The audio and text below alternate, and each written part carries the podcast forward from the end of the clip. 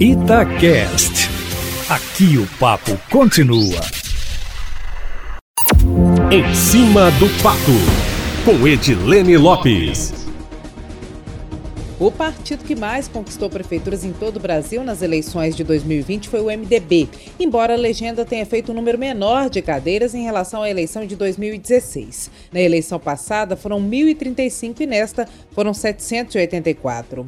O PP ficou em segundo lugar, fazendo 685 prefeitos, um acréscimo em relação à última eleição, quando o partido ocupou 495 cadeiras. A terceira posição ficou com o PSD, sigla do prefeito de Belo Horizonte, Alexandre Calil. O PSDB ocupa a quarta colocação com 520 prefeitos contra 785 em 2016. O PT ocupa a 11ª posição com 183 prefeituras em 2016, foram 254. O Partido dos Trabalhadores não conquistou nenhuma capital nestas eleições. E enquanto os tradicionais arquivais PT e PSDB desgastados nos últimos anos perderam prefeituras, o PSL, partido que cresceu depois da filiação e eleição do presidente Jair Bolsonaro, que agora não pertence a nenhuma sigla, ocupa o 16º lugar e está entre os que mais cresceram, registrou aumento de 200% no número de cadeiras. Os partidos que mais cresceram nas eleições municipais em 2020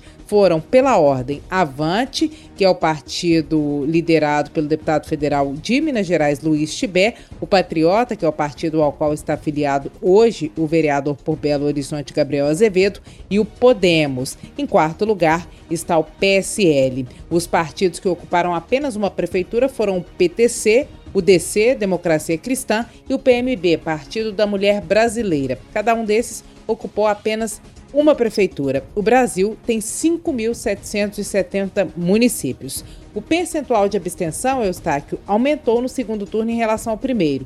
Do dia 15, que foi o primeiro turno, para o dia 29, ontem, dia do segundo turno, o percentual de eleitores que deveria ir às urnas, mas não compareceu, subiu de 23,14% para 29,5%. Aqui em Minas Gerais, apenas quatro dos 853 municípios tiveram segundo turno, conforme nós acompanhamos na cobertura intensa que fizemos neste domingo.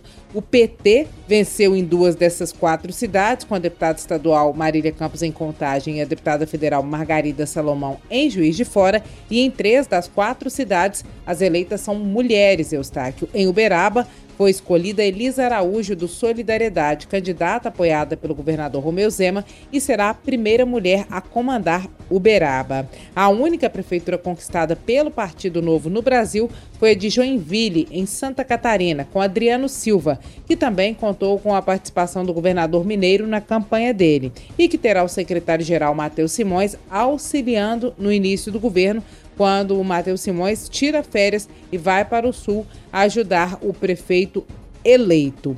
É isso, Eustáquio Ramos, em relação às eleições, linhas gerais e números. PT e PSDB mais desgastados, partidos do centro assumindo o comando de um maior número de prefeituras, meu amigo. Pois é, Eustáquio Ramos. Hoje nós trouxemos uma entrevista exclusiva no podcast Abrindo o Jogo e também no Jornal da Itatiaia, primeira edição, com o novo Procurador-Geral de Justiça, o chefe do Ministério Público de Minas Gerais, Jarba Soares Júnior que toma posse nesta semana, possivelmente em uma cerimônia pequena amanhã. Ele já ocupou o cargo por outras duas vezes entre 2004 e 2008. Um dos primeiros compromissos do novo procurador-geral, que substitui Antônio Sérgio Toné, será a terceira audiência de conciliação judicial no dia 9, que trata do acordo que está sendo construído com a Vale para a reparação de danos provocados pelo rompimento da barragem em Brumadinho. A expectativa dele é que o acordo seja fechado quanto antes e que abranja os prejuízos materiais e morais causados pela tragédia. Ele usou as seguintes palavras: espera que o acordo seja justo.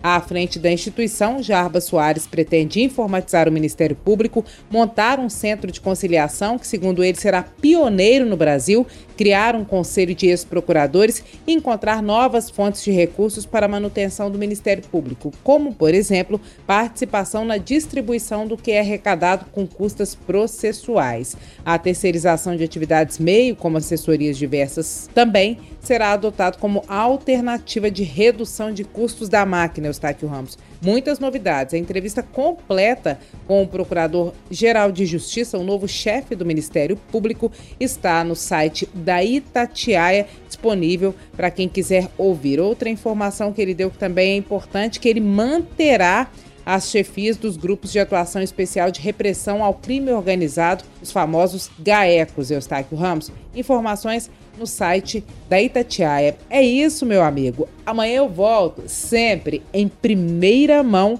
e em cima do fato.